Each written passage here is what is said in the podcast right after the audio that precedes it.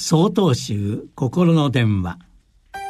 今週は「お姉ちゃんと呼ばせて」と題して埼玉県吉祥院丸山郊外さんのお話です。お坊さんはお葬式の時ばかり檀家さんと交流があると思っている人はいませんか？私は檀家さんのうちに赤ちゃんが生まれますと必ずお祝いに伺います。さて先日もあるお宅にかわいい男の子が授かりましたのでお祝いに伺いました。その家には花子とか花子ちゃんとか呼ばれている5歳になる女の子がいます。そこで私はお家の人にお願いしました。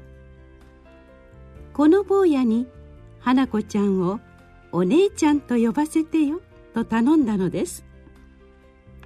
花子とか花子ちゃんとお家の皆さんが今までのような呼びかけをしていると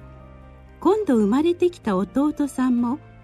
花子ちゃんはまだしも花子と呼ぶかもしれません。なぜそんなことを私が心配するかと言いますと私には実は辛い経験があります。私の兄は上の姉のことを呼び捨てで子供の頃から呼んでいました。家族中が姉を呼び捨てで呼んでいたので一度もお姉ちゃんと呼んだことがありません。それである時姉と兄の間の争いが起き全く交流がなくなってしまいました。せめてお姉ちゃんとでも呼んでいたならお姉ちゃんという言葉の持つ優しい響きが多少なりとも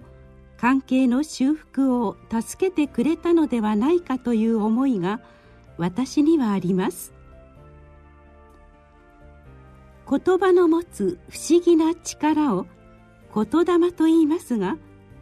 言葉は大事にしたいですね。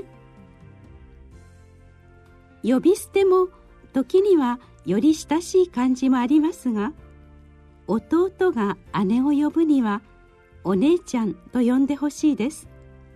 もちろんお姉様でも良いですよ。お釈迦様は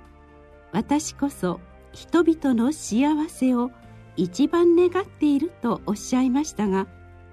少しでも見習いたいと思って私も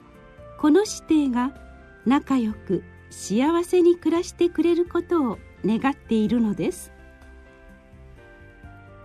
本年も皆様の一年が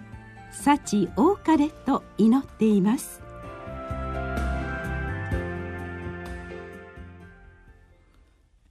1月19日よりお話が変わります。